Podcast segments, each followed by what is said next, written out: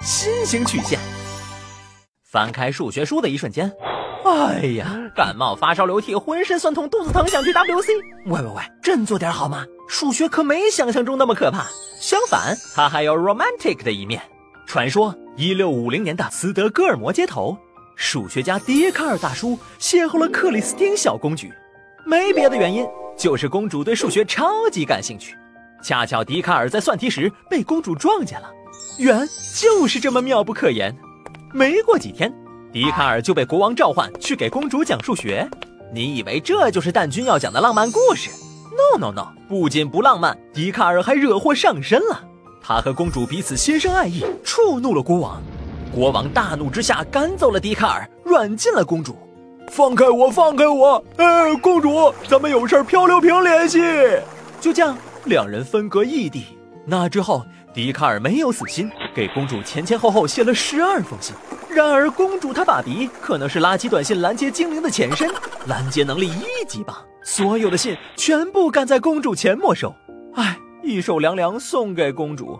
就在这时，笛卡尔使出了杀手锏，写了第十三封信。果不其然，这封信又落在了国王手中。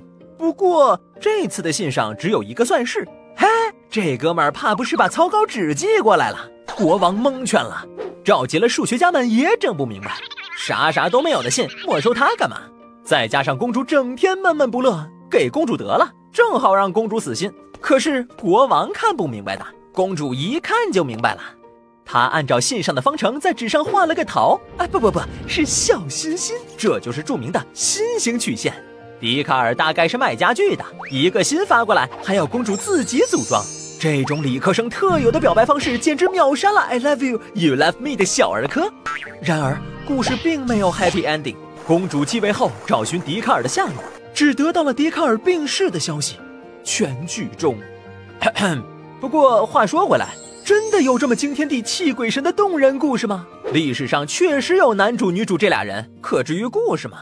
倒退倒退，看见这个词了吗？虽然童话是人造的。但事实证明，数学浪漫起来也是六六六。后来还有小伙伴发现了颜值更高的心形曲线。别再说数学枯燥了啊！我反手就是一颗小心心给你砸过去，保证不重样。